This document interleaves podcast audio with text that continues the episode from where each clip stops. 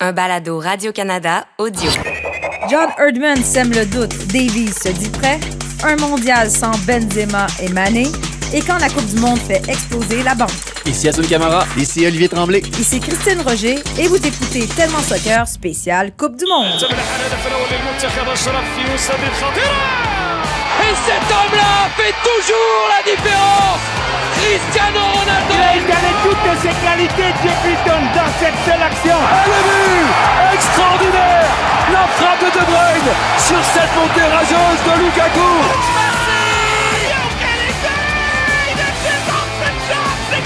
Kylian Un nouveau thème euh, pour faire plaisir à Sun. Ronaldo, cet homme fait toujours la différence. On a pensé à toi. Mais allô, Ali, en passant. Allô? Moi, moi aussi, j'ai pensé à passant, Asun. passant, Un passant. des- j'ai- j'ai- Je porte les couleurs d'un des 42 clubs que soutient Oui. Asun avec Oui. le nom d'un de ses boys du PSG Et en magnifique, magnifique ce maillot. Franchement, une belle, belle génération. pas mal, celui-là. Mais là, on fait attention à toi parce qu'on sait que tu euh, vis beaucoup trop de deuil dans Eh la dernière semaine. Asun, Malheureusement, premièrement, les joueurs que t'aimes ne prononcent pas le nom aujourd'hui parce qu'on sait qu'est-ce qui arrive. Tu parles d'un joueur, il se blesse. Donc- malheureusement. Donc là, ton Donc aujourd'hui, on va parler seulement de Belges, de Croates Ouais, et de c'est ça. Marocains, Ah, c'est ça? Figure-toi qu'en Belgique, on a parlé de Lukaku. C'est blessé Ben voilà. aussi. Donc, voilà, euh, mais tu vois. c'est toi, c'est ta faute. T'as dit qu'il- tu l'aimais dis. pas, qu'il était pas bon. C'est bien là- ce que je dis, c'est de ma faute. ouais. Donc là, ton Sénégal sans Mané officiellement. Oui, Et là, c'est moi, on a entendu le médecin de la, Séné- la sélection sénégalaise parler du genou finalement. Je sais que vous allez me dire c'est le bas du corps, c'est toute la même affaire, mais là, premièrement, euh, tu continues à dire que le Sénégal pourrait causer une surprise, même si ce serait pas nécessairement une surprise. Mais est-ce que le Sénégal peut faire quelque chose dans cette Coupe du Monde sans Sadio Mané? C'est la question qu'on se pose tous. J'ai envie d'y croire. Mais je parlais de chauvinisme toute cette semaine. Je le rajoute encore aujourd'hui. Je pense que le Sénégal a vraiment l'équipe pour euh, inquiéter euh, des- les, les meilleures nations. Mais il faut le dire, ça va être difficile. Et je pense que le match d'hier entre le Qatar et l'Équateur. euh, T'es généreux d'appeler ça un match. Oui, c'est ça. Bah, m'a fait dire que ça va être difficile face à l'Équateur parce que physiquement et dans, dans l'engagement, il y a, il y a quand même du répondant. Mais écoute, on n'a pas le choix de façon d'avancer, d'y aller, d'y croire aussi. Et euh, avec des garçons comme, je l'ai dit, Mendy, euh, un des meilleurs gardiens au monde aujourd'hui, Koulibaly aussi, euh, défenseur central de Chelsea. On a Ismaël Assar devant. Franchement, on a quand même voilà, un bel effectif et j'ai envie de croire que bah, derrière cette blessure-là, le collectif va grandir et essayer d'inquiéter les Pays-Bas. Même avant cette, blessure-là, je me disais Sénégal-Équateur, c'est probablement le match clé de ce Ouais. groupe-là qui va accrocher la deuxième place, tout ça. Puis je l'ai relevé hier dans le texte d'après-match sur radiocanada.ca sport. Très, bon, très bonne plug. Ben, merci. Je- je- J'ai un DEP là-dedans. J'ai un DEP en plug. Euh, Caicedo et Mendez qui prennent des jaunes Ouais. contre le Qatar. Après ça, qui toucheront pas beaucoup au ballon contre euh, les Pays-Bas. Mm. Il y a des risques de suspension là. C'est ça va être délicat là, comme fin de groupe. Ça va être vraiment intéressant, je pense. Vraiment. Mais là, il faut qu'on refasse euh, notre pool en passant. Les gens qui se seraient inscrits sur le pool, euh, sinon faites-le, sur le site de Radio-Canada Sport, vous avez Très encore le bonne temps. plug, Christine. Non, mais vous avez le droit d'aller changer parce que nous avions tous dit, nous, en fait, nous trois, on avait dit que Karim Benzema serait le meilleur buteur de cette Coupe du Monde. Et là, blessure. Donc, du côté de, de, de tes bleus, c'est sans Pogba, sans N'Golo Kanté, Ouais. sans Benzema. S'il y en a un qui est heureux ce matin, c'est Kylian Mbappé qui on, on se questionnait la semaine passée à dire, ah, ben là qui va prendre euh, les pénalties, les coups francs? Ben là c'est Mbappé. La porte est grande ouverte pour lui. Ouais, je pense que c'est, euh, écoute, un mal pour un bien, j'ai envie de dire, pour Mbappé, malheureusement, parce que Benz- Benzema, c'est vraiment le plus gros préjudice qu'on peut avoir. Pour l'équipe de France, mais aussi pour lui, euh, quand on regarde son historique en équipe de France, c'est vraiment, vraiment, euh, écoute, je n'ai pas envie de parler d'échec, mais ça doit être très, très difficile pour lui, parce que son histoire avec l'équipe de France, elle est juste catastrophique, malheureusement, et Et là c'est son année Ballon d'Or. Oui, sais. il avait l'occasion de rentrer dans la dimension des Zidane, euh, des, des, des Papins, des, des, des Platini, mais malheureusement, il lui manquera cette, euh, cette envergure au niveau international qui fera de lui un super club de- du Real Madrid, malheureusement, mais pas assez du, il n'aura pas assez marqué l'histoire de l'équipe de France. Et là, bah oui, comme tu le disais, Mbappé qui euh, se retrouve dans un schéma tactique qui lui correspond plus, il va être sur le côté gauche à essayer de profiter des espaces et il s'en est plein toute l'année au PSG à me dire il me faut, euh, je veux pas jouer dans le pivot gang en, en appui, j'ai un autre joueur qui va le faire pour moi et c'est génial en équipe de France en la, en, en la personne de Giroud. Et j'espère vraiment que bah, collectivement ça va, voilà, l'équipe va s'adapter et, et ça va profiter à Mbappé, c'est sûr. Ali. si je peux ne jamais entendre parler de Kylian Mbappé d'ici la fin de mes jours, je vais être vraiment. Je suis plus capable.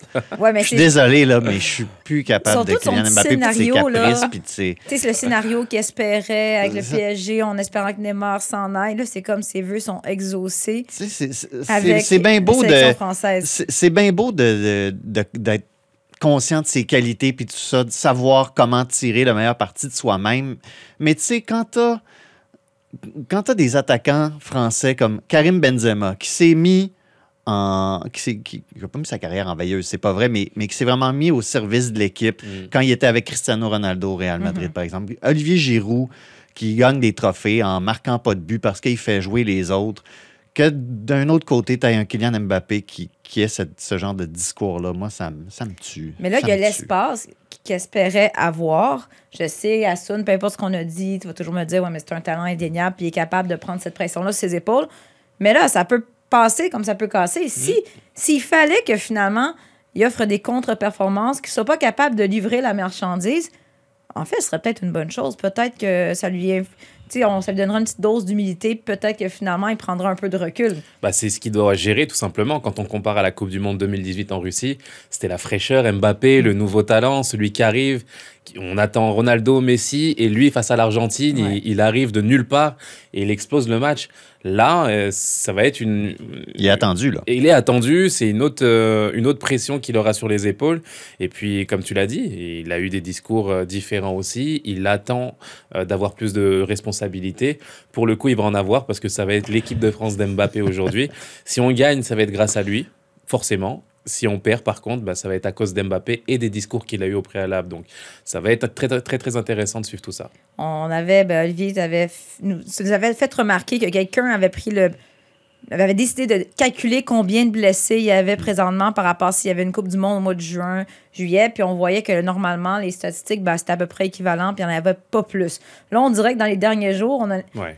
Que, que la, donne, la donne vient de changer, peut-être aussi parce que c'est des joueurs vraiment Ben oui. importants. Quand tu un ballon d'or qui rate la Coupe du Monde, C'est- ça- frappe. catastrophique. Mais on m'a demandé justement à tes fans, Olivier. non, mais c'est qui le joueur blessé qui va plus vous manquer? Puis je pense qu'il va y avoir deux, euh, deux, deux, deux aspects à regarder. Celui au niveau du cœur, qui nous ça nous fait le plus de peine de ne pas voir en action, mais aussi celui qui va faire le plus mal. Là, on parle de Benzema et euh, de, euh, j'allais dire Koné, Ismaël Koné. Euh, euh, je viens-tu de dire quelque chose, puis là, je vais jinxer, comme on dit. Je touche du bois, là, on tape en bois ici. Non, mais c'est lequel qui va le faire le plus mal? Est-ce que c'est la perte du côté du Sénégal ou la perte du côté de la France, selon Pour toi? moi, le, pr- le plus préjudiciable, enfin, celui qui me fait le plus mal sentimentalement, c'est Benzema parce que, voilà, ballon d'or, je voulais le voir marquer l'histoire avec l'équipe de France, donc forcément, euh, je suis vraiment déçu pour lui, pour, pour ce qu'il a fait toute cette année, et puis on voulait voir justement cette continuité-là. Mais c'est pas celle qui fera le plus mal parce que collectivement, tu as quand même Ouais. l'équipe de France qui a, qui a des, des- des bons arguments derrière. Tu as comme l'impression aussi que, paradoxalement, en ayant Giroud dans cette équipe de France, l'équipe ne s'affaiblit pas spécialement. C'est un autre type de, jou- de, de jeu qu'il y aura, qui va profiter, comme je l'ai dit, à, à- à Mbappé sur le côté gauche. Mais j'ai pas l'impression qu'on s'affaiblit collectivement. Donc ça, c'est pas c'est pas l'absence la plus préjudiciable. Et pour moi, c'est plus le Sénégal. Vraiment, Sadio Mané, une équipe du Sénégal avec et sans Sadio Mané, c'est pas la même. C'est pas la même du tout. Et euh, on sent justement bah, tout, tout, voilà, toute cette pression qu'a cette équipe.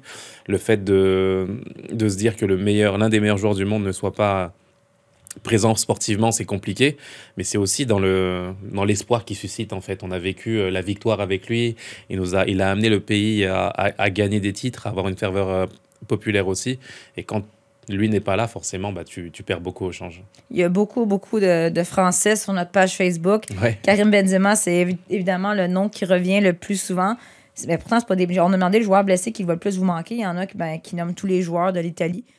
À ce, que je, à ce que je sache, à ce que je sache, ils sont pas blessés, mais bon, je trouve ça quand même véridique. que Ben, ils certains- sont blessés dans leur orgueil, clairement. Martin Lavoie dit Ronaldo, le vrai.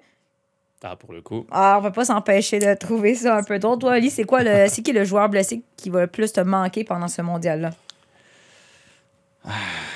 Moi, je retourne, en, je retourne en France, puis je trouve qu'on on, on parle pas beaucoup de ces absents-là, de Pogba puis Nkan- c'est vrai. puis Kanté. On- Parce que c'est de la vieille histoire. je ouais, c'est de la vieille histoire, mais tu sais, puis, puis oui, on, c'est ça, on le sait depuis un bout de temps, mais, Ouais.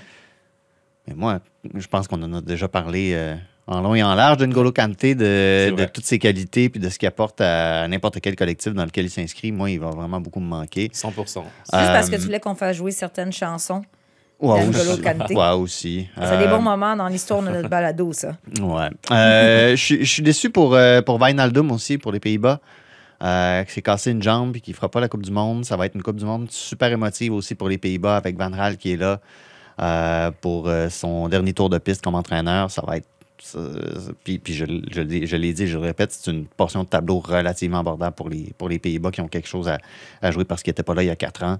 Euh, ça, ça. Puis bon, légende de, légende de Newcastle en plus. Fait que, ça- Et qu'on l'a dit, évidemment, Lukaku qui sera pas là. Uh-huh. Peut-être que les fans du Canada se réjouissent. Parlons-en du Canada parce que là, il y a des points d'interrogation aussi au niveau des blessures. Là, est-ce que c'est juste moi qui ai l'impression que John Erdman joue une petite partie psychologique présentement? il, il entretient un certain flou artistique. Parce que, ouais, c'est ça. Parce que là, il y a un entraînement. Il manquait Eustachio. Ouais. Euh, le gardien Borian n'était pas là. Et Alfonso Davies aussi. Il avait perdu ça. ses pantalons. Donc là, Borian, il disait qu'il avait senti quelque chose au niveau des abdominaux. Eustachio, ben, c'est une certaine fatigue musculaire. C'est un point d'interrogation pour le premier match. Et là, il y a, il y a Alfonso Davies, on a l'impression qu'il est venu gâcher la game de son coach en disant ben moi, je suis prêt, je suis prêt à y aller pour la Belgique. Premièrement, est-ce que vous avez un doute? Est-ce que vous, est-ce que vous croyez, John Redman? Est-ce que vous pensez que ces trois joueurs-là vont être là pour le premier match? Ou peut-être qu'on va décider d'être plus prudent? Non, je l'espère, moi je le pense. Je pense que euh, John Hammond nous a montré que dans ses conférences de presse, il était assez transparent, il, il donnait beaucoup, il livrait beaucoup. Donc mais là, c'est la Coupe du Monde. c'est la. Coupe du Monde, c'est vrai, mais justement, j'espère en tout cas qu'on gardera la même philosophie non, sur, le, voilà, sur le plan du, du, du staff, mais aussi euh, dans le jeu. Euh, je veux vraiment qu'on reste, j'espère vraiment qu'on restera dans la même lignée, cette fraîcheur-là, cette insouciance. C'est- ce qui a fait la force du Canada. Donc, jouer à ce jeu, je ne vois pas trop l'intérêt. Fait que la Belgique arrive euh, déjà. Et se disant, on a. Déjà, la Belgique peut prendre le Canada à la légère. Mm, Là, ouais, tu sais, tu le sais, tu arrives et tu as joué à ça, tu arrives contre une équipe plus faible, automatiquement, tu ne joues pas au même niveau. Si tu arrives dans une équipe puis que c'est James Pantemis dans les buts, mon Dieu, pourquoi je ris, c'est pas gentil ça. Eh James Ben, Pantemis dans écoute, c'est rendu buts. ton brand de tirer brand, dans le pied. fait que, euh, garde. Non, mais mettons que c'est lui dans les buts, que Alfonso Davies n'est pas là. Est-ce qu'automatiquement, euh, quand les, Belges prendraient peut-être le Canada un peu trop à la légère? Toi, tu penses-tu que c'est une game, puis est-ce que tu penses qu'ils vont être là? Ben, T'as-tu appelé, Alfonso, il t'a dit quoi? Si, si je suis belge, Ouais. mettons que j'étais belge, moi, c'est Eustachio que je veux pas voir là. S'il y a un gars dans, parmi les trois que je veux voir rater ce match-là, c'est Eustachio. Le milieu de terrain du Canada, c'est vraiment pas la même chose selon la disponibilité de Stephen Eustachio. C'est le milieu de terrain le plus polyvalent de toute la gang. C'est lui qui fait tourner le jeu du Canada. Ouais. Tu mets Samuel Piet puis Atiba, mettons. C'est pas la même chose, tout à fait. Mais C'est un Si- qui a beaucoup joué dernièrement avec euh, la Ligue des Champions. Oui, mais justement, Il est il est, très bon, il est dans un moment de Ouais. forme absolument remarquable, Eustachio. Sauf que Herdman dit en anglais soreness comme une fatigue Ouais. musculaire. Ça, est-ce que c'est pas relié justement à un trop gros volume de match récemment? Comment tu analyses ça? Ben, je sais pas, je suis pas médecin, comme Comme- dirait Thierry Henry. C'est vrai. non, Mais- mais, Euh, non, non, mais pour, pour moi, tu, le- tu le ménages dans les jours qui précèdent le match, puis au, au ma- au match, tu le sors, quitte à ce qu'il te donne une, une- une bonne heure si vraiment il est, il est très, très fatigué.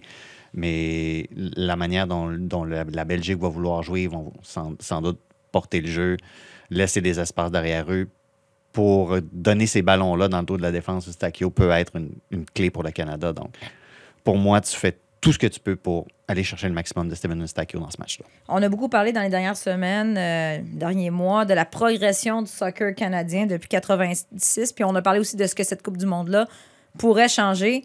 Ali, justement, tu as fait un long reportage sur euh, l'équipe de 86. Là. Si on se disait 3-4 éléments qui vont être différents entre l'édition de 86 et l'équipe d'aujourd'hui, tu dirais quoi? J'allais dire les maillots, mais même pas. On aurait pu aller les rechercher, les, vieux ça. maillots de 86. Ça, ça aurait été C'était bon. la classe, Pour vrai. C'était absolument la classe. Exactement. D'ailleurs, Ismaël Koné n'a pas dit que lui était plus de type euh, maillot vintage? Mm. Ah ouais, ben, ils ont pas vrai. mal tout dit ça. Je te dirais que ouais, est- j'ai demandé aux gars est-ce que vous aimez mieux les maillots vintage ou les maillots, euh, les nouveaux maillots puis leur, euh, euh, vintage. Ouais, Samuel Piette le dit vintage, vêtu de son chandail euh, Adidas Canada. Ça. Très fier. Fait que euh, voilà, Voilà, c'était de, c'était de bonne guerre. petite parenthèse. Mais, ça va être quoi? C'est quoi la plus grande progression? Déjà, Non, mais quand, ils vont compter un but. ben là, il faut qu'il compte un but. parce que la dernière fois, c'était ça. C'était un, un 1-0 contre la France, un 2-0 contre la, Hongrie. La France a eu du mal. La France a eu beaucoup de mal. Jean-Pierre Papin a marqué à la 79e. Ian Bridge a frappé la transversale. Euh, ils, ont raté, ils ont raté des occasions, la France aussi. Là. Ils ont trouvé des, ils ont inventé des nouvelles façons de rater un but. Mais euh, c'est ça. 1-0 contre la France, 1-0 contre les Hongrois, 1-0 contre, euh, pardon, 2-0 contre les Hongrois, 2-0 contre les Soviétiques. Trois, euh, c'est arrivé quatre fois, je pense, dans l'histoire de la. J'ai le goût de dire la cinquième s'en vient, là. mais arrivé quatre fois dans l'histoire de la Coupe du Monde masculine qu'une équipe joue trois matchs, les perd les trois et ne marque pas de but. Le Canada fait partie des, des heureux élus. Quand tu regardes à l'époque la composition de cet effectif-là, euh, les gars qui étaient dans les championnats les plus prestigieux, tu avais un Colin Miller qui était à- à- aux Glasgow Rangers en Écosse. Puis encore là, il se battait pour des minutes de jeu. Là, tu as Alfonso Davies qui est champion d'Europe avec le Bayern de Munich. Ouais. C'est un autre game un petit peu. Moi, j'aime ça, vos prédictions, là. Excuse-moi, Ali. Là, c'est qui? Moi, je veux que vous mouiller. Qui va marquer le premier but du Canada? Ça va être Atiba de l'extérieur de la surface. C'est vrai que tu es sur Atiba. Arrête, là. Ouais. Compte de filles. Il jouera même pas. Il Pardon? même pas. Non, mais 39 ans, il va compter le premier but du Canada à la Coupe du Monde. Vive les vieux! Non, mais ça, Voyons, qu'est-ce que c'est- tu as contre c'est les gens qui prédiction. sont vieux? c'est ça. Non, non, Ouais, Atiba va en planter un. Regarde bien. Ouais, t'as Ok, j'aime ça. J'y vais avec Jonathan David, moi. Ouais. Ouais, je le, je le sens en forme, concentré dans son, dans son plan. Donc j'espère qu'il trouvera l'efficacité et que sa cote, justement, par la suite de la Coupe du Monde, se grandira encore plus. Bah Ils ont oui, demandé pourquoi pas. justement dans la conférence de presse à Jonathan David qu'est-ce que ça signifierait? Imagine marquer le premier but du Canada à la Coupe du Monde. On peut l'écouter. I think uh, feeling would be amazing. I think everyone has this little thought that you know they want to score the first goal because it, it's forever going to be in history. So of course, for me to to score it would be an amazing feeling. Ben là, j'aurais aimé ça donner une réponse différente pour avoir l'air de copier, mais on- j'y vais aussi avec Jonathan David parce que, bon, c'est. Déjà, on ne connaît pas totalement le 11 partant de John Herdman. Là. Il y a certains doutes au niveau ben, du milieu de terrain selon les blessures et tout. S'il y en a un qu'on sait qui va être là, c'est Jonathan David. Ce serait une pas pire histoire. Et euh, ça Ouais. pourrait, qui sait, peut-être faire monter les enchères. On s'en reparlera plus tard euh, dans euh, le fameux balado. Ça va être Atiba. Il va marquer le Atiba, premier, le et le dernier de la On phase de groupe. Deux buts, Oh oui, il va en mettre Ben deux. voyons. ambitieux. Quelque chose. euh, Puis ici, je vous demande une deuxième prédiction. Là, Là, le premier match est mercredi. En passant, on fait un balado spécial immédiatement après le match qui va être disponible sur audio. Votre prédiction pour ce premier duel Canada-Belgique? Faut se mouiller. Faut se mouiller, moi j'y vais avec. euh, Moi, je sais plus parce que j'ai dit des affaires dans le balado. Il faudrait Ouais. que je sois conséquente, mais je une, me. une courte vir- une courte victoire Oh. de, du Canada qui crée la surprise face à la Belgique. Je veux dire, dans une Coupe du Monde avec autant de, de matchs, il faut bien des surprises aussi. Euh, on n'en a pas trop eu pour le coup. Bon, c'est encore le début, mais je veux dire, je, je pense vraiment que c'est le bon timing pour jouer la Belgique aujourd'hui. Avec un Lukaku absent, euh, une équipe qui, qui a la pression de réussir aussi, parce qu'on les attend depuis, depuis 10 ans pratiquement, cette génération-là. Les journaux belges qui titrent euh, que c'était un dernier test. euh, Exactement. euh, c'était quoi le inquiétant, je pense. C'est le Et- terme qui a été utilisé par la dernière heure. C'est vrai, et c'est c'est très vrai. Donc, euh, Ils sont- ils sont et puis inquiets, une là. défaite justement inquiétante, comme tu le dis. Donc je pense que c'est le meilleur moment pour les jouer et créer la surprise. euh, et y allant pour... Donc j'y vais pour une victoire, courte Mon- victoire pour le mon- Canada. Ouais, mon cœur est avec toi, mais en même temps, il ne faut pas que je sois trop vendu. Je vais dire match nul, 2-2. 2-2. 2-2. Comme Oui, j'ai dit, comme ça, pas de chicane avec notre, notre collègue Simon Crémer qui est belge, pas de chicane à la maison, c'est ça. tout est beau, puis ensuite on s'en bat le Maroc, on pourrait passer au deuxième tour. Olivier? Euh, je vais pour un plus court match nul. Euh, Il les Ah! accroche, euh, il les accroche 1-1. Ouais. Euh, Wow! But d'Atiba, Ben évidemment. ça, Faut- je, je faut tombe en bas de ma chaise. là. Euh, mais ouais, je pense que. Écoute. Hein, on, on dirait que vous on tirez sur la corde. convaincre, Puis là, de plus en plus, je m'en viens de balado en balado, je deviens de plus en plus convaincu. Euh, ouais, comme Hassan a dit, le, le timing est bon pour, euh, pour affronter la Belgique. Euh, Il y a des doutes, il y a de la pression. Le Canada qui, dans sa communication, le Canada, tu sais, c- ça serait facile de dire, hey, on est juste, on est juste content d'être là. Puis Ouais. ça fait 36 ans, ça va être une occasion, mais non, they mean business. Sont là pour faire leur travail. Puis euh, Jonathan David a, témoigné de ça en conférence de presse aussi. Euh, ouais, le Canada va marquer contre la Belgique. Match nul, puis après ça, euh, on enchaîne euh, faut- la Croatie, euh, mais ça va se jouer, euh, ça va jouer sur, sur tout le groupe. Ça va être un- une phase de groupe où l'enjeu va être euh, va, va durer longtemps. Ouais, et puis à l'inverse, tu, tu vois, il faut espérer l'ex- l'excès de confiance aussi de la part de la Belgique. Mhm. Tu joues le Canada, tout le monde en Belgique va penser que c'est plié. Ouais. Euh, je veux dire, il y a. J'ai envie de croire vraiment que le scénario parfait va se- va s'installer. Et puis nous, de notre côté, on connaît les forces en présence justement du Canada. Euh, Mais Thierry Henry aussi. exactement, c'est vrai, c'est vrai. Bon, Un adjoint, un adjoint de Roberto mais- Martinez. C'est lui, c'est lui qui est en train de, vrai. de, de- taper sur le tableau. Les gars, Méfiez-vous. Et c'est sûr à 100% qu'il le fait. Il dit Samuel Piet jouera pas. Comme il ne faisait pas jouer. mais, mais ça va être intéressant justement, toutes ces histoires-là autour de, autour de ce match-là. Mais cette fameuse défaite contre l'Égypte en match préparatoire pour la Belgique, est-ce Mm. que vous trouvez ça inquiétant ou euh, parce que c'était quand même une formation intéressante là, c'était pas l'équipe Oui. C de la Belgique, puis tu perds un match qui est supposé être très facile. Non, tu vas pour te rassurer, justement, quand tu joues. euh, ce, ce type de match, c'est- extrêmement difficile, justement, d'a- d'avoir à gérer cette pression-là.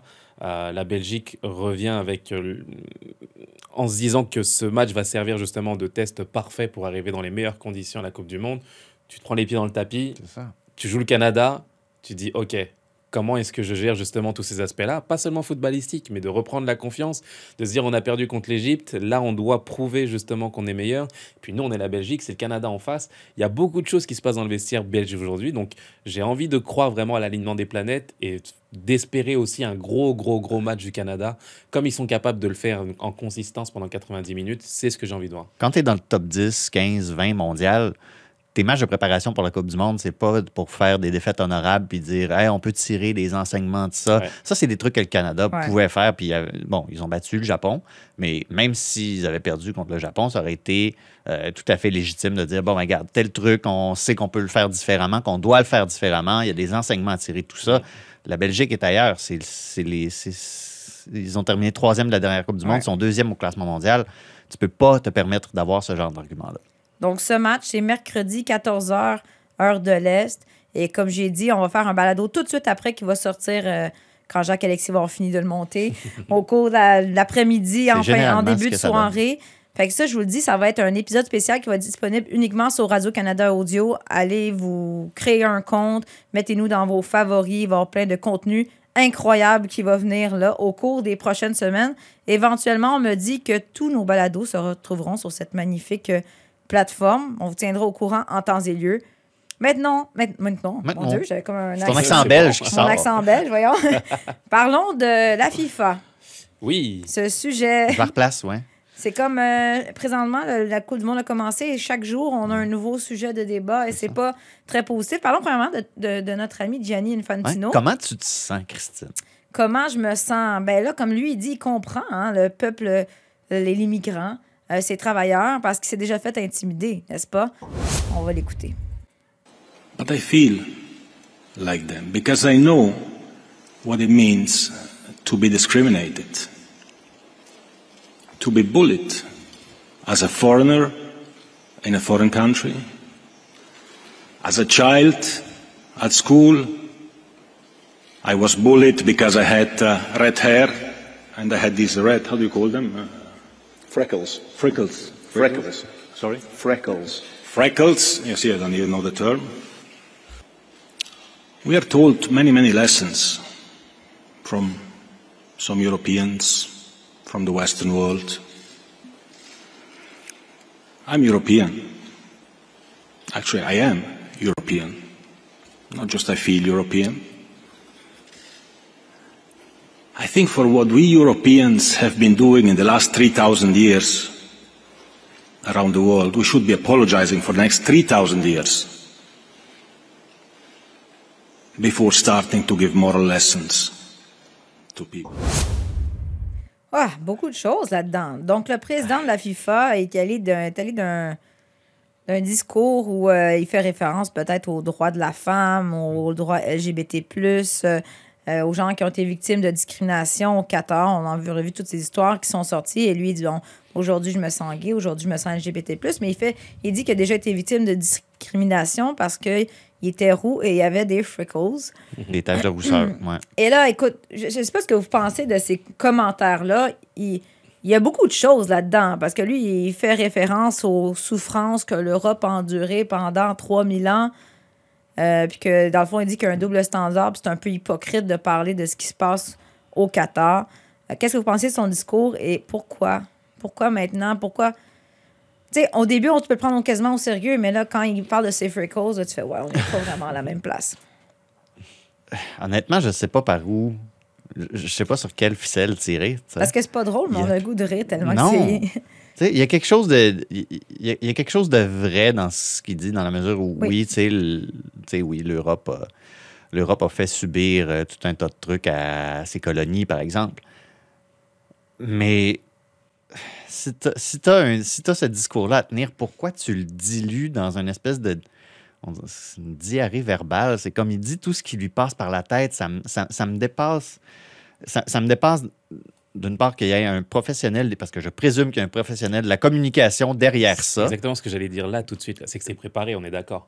Il a mis du temps à préparer son. il y a, quelqu'un qui a passé derrière ça et qui a fait Oh oui, ça, cette ligne-là, Hey, tu pourrais dire telle affaire, ça serait encore meilleur. Ah oui, euh, à moins qu'il soit parti complètement gung-ho, puis c'est comme Hmm, je me fous de ce que mon responsable des coms dit, je vais dire qu'est-ce que je veux. C'était concerté, puis euh, il y avait une préparation derrière ça. Voyons, je, je me sens Qatari, je me sens ci, je me sens ça. Puis je sais c'est quoi la discrimination parce que je suis roux.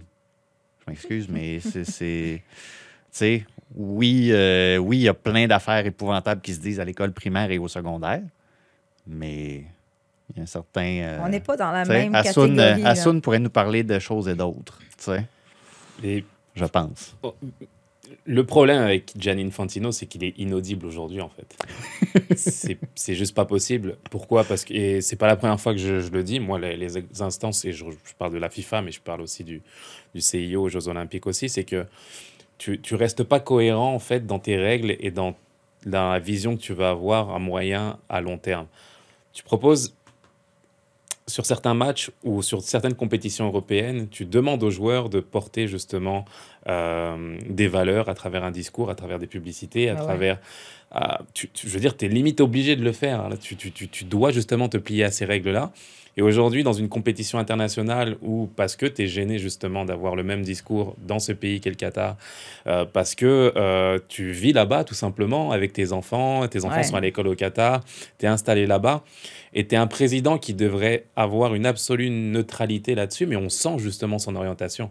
C'est inaudible. C'est inaudible pour une personne qui vit le racisme d'être comparée à une personne qui a des taches de rousseur. Ça ne s'entend pas aujourd'hui de la part d'un président de la FIFA. Dans d'autres circonstances, dans d'autres assemblées, dans d'autres euh, réunions plus sérieuses, bien entendu qu'on a envie d'entendre l'histoire de l'Europe euh, sur, les trois, sur les 3000 dernières années. Bien entendu, c'est vrai qu'il y a de la discrimination, c'est vrai qu'il y a eu des choses épouvantables qui ont été faites, mais quand tu les compares et que tu donnes l'impression justement de te coucher sur d'autres choses, on peut plus t'écouter Gianni Infantino, c'est ce que j'ai envie de te dire. Donc c'est c'est vraiment là la difficulté dans laquelle ils se sont mis, euh, tout seuls. Euh, tu es installé, je le répète, au Qatar, tu vis là-bas, euh, on sent que tu ne peux pas tout dire, tout accepter.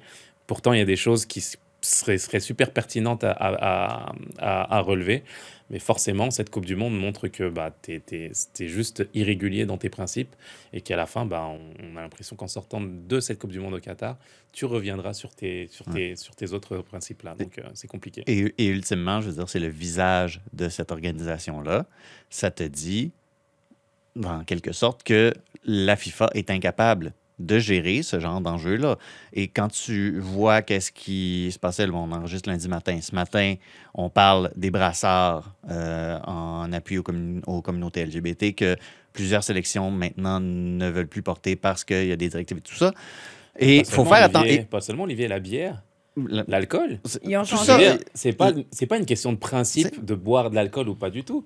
C'est du fait de savoir, et c'est le sentiment que j'ai depuis le début qu'il n'y aura pas d'alcool dans le stade. Et, comme tu, et il dit vrai, c'est vrai qu'en France aussi, on n'a pas d'alcool au Stade de France, etc. Il n'y a pas de problème. Sauf qu'on le sait, c'est réglé, certifié des mois à l'avance. quand tu- quand- quand l'apprends, Quand, jours quand avant. tu l'apprends 3-4 jours avant, ça, te dit qu'ils sont incapables de gérer ce genre d'enjeu-là. Exactement. Et c'est pour ça que sur, sur l'histoire des brasseurs, moi, c'est un truc auquel je veux qu'on fasse très, très attention. Parce que là, un des trucs qu'on qu'on entend, c'est si euh, un Harry Kane, par exemple, porte le brasseur arc-en-ciel, au coup d'envoi, il carton peut jaune. recevoir un carton jaune. Fait que dans ces circonstances-là, il faut faire très attention à qui on pointe, puis de dire Ah, ces, ces fédérations nationales-là n'ont pas de colonne, puis ci, puis ça. Tout part de la FIFA et de son incapacité à gérer ce genre de trucs-là. Et à mes yeux, c'est là que le blâme doit aller, pas envers les fédérations nationales, qui ultimement sont là pour.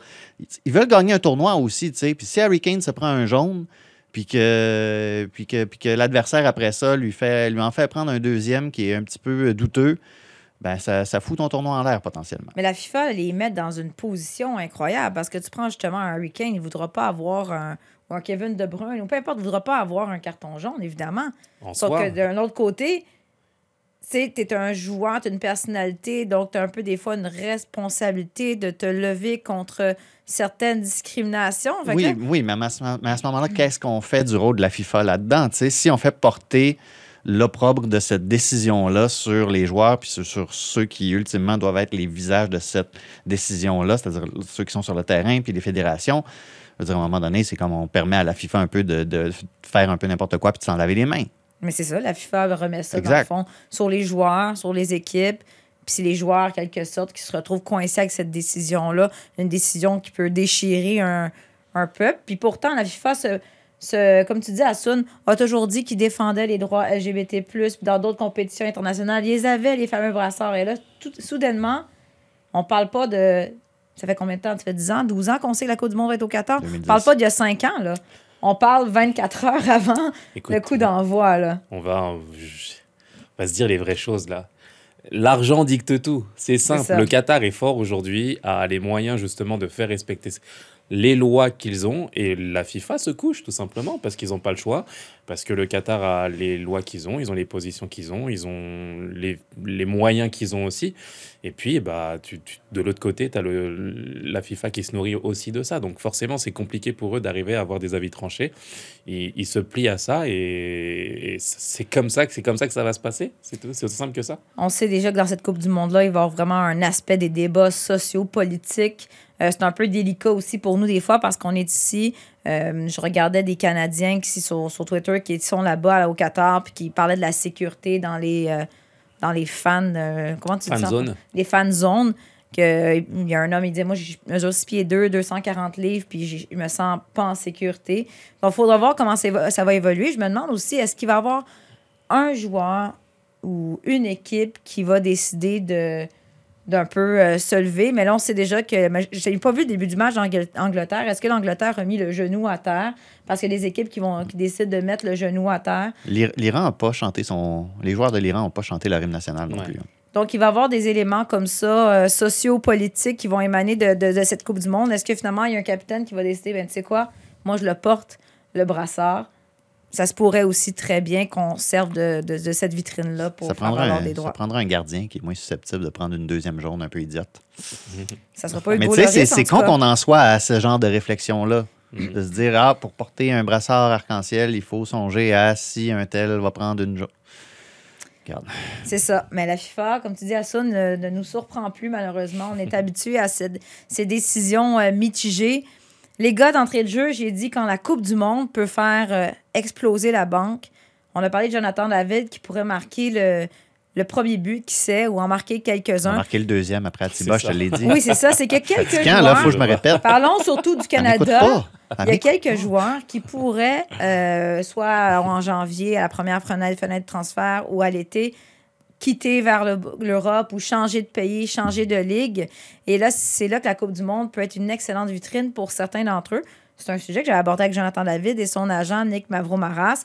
Nick Mavromaras, qui est l'agent de James Pantemis, de Richie Laria, de Carl Larin, de Cornelius. euh, je sais bonne plus. écurie. Hein? Bref, il y en a six, je pense, dans l'équipe canadienne. Et les deux joueurs qui sont plus susceptibles de bouger rapidement, c'est Jonathan David et Ismaël Koné. Il dit que les équipes qui poussaient très, très, très fort pour essayer de faire un transfert avant le début de la Coupe du Monde, parce que les équipes ont peur que justement, si un Ismaël Koné, je sais pas, ou Jonathan David connaît. Mettons que Jonathan David il est le meilleur buteur de la Coupe du Monde. On spécule, on s'entend, là? Il y a quatre ans, c'était contre son camp, le meilleur buteur de la Coupe du Monde. Puis il n'y a pas eu un gros record de transfert. Mais bon, on parle des joueurs pour qui c'est évident. Puis ça peut avoir un, un impact au niveau monétaire. T'sais, on parle de Jonathan David, on sait qu'il va être transféré, on sait qu'il va être dans un des 10, plus, gr- 10 ou 12 plus grands clubs en Europe. L'idée de savoir quelle, quelle équipe et quel montant. Mais Oli, ouais, OK, premièrement, je vais le dire, je le dis ouvertement dans le balado. Si Ismaël Koné ou Jonathan David se retrouvent avec Newcastle, je fais un balado avec le maillot de Newcastle. C'est officiellement dit. Et l'affaire, c'est que c'est très, très possible. Même, euh, j'ai un agent, justement, l'agent a dit Hey, euh, ils ont beaucoup d'argent maintenant à Newcastle. Je peux confirmer Voilà. l'information. Mais est-ce que ça peut, ça peut encore être encore plus déterminant pour des joueurs qu'on ne voyait pas évoluer en Europe il y a juste un an? Parlons justement de ces fameux joueurs du CF Montréal, la ligne défensive. Pour un, Alistair Johnston, un Waterman ou un Miller, euh, s'il fallait qu'ils connaissent une Coupe du Monde super intéressante, qui se retrouvent sur le 11 partant, eux autres, ça peut vraiment venir changer la tangente de leur carrière. Oui.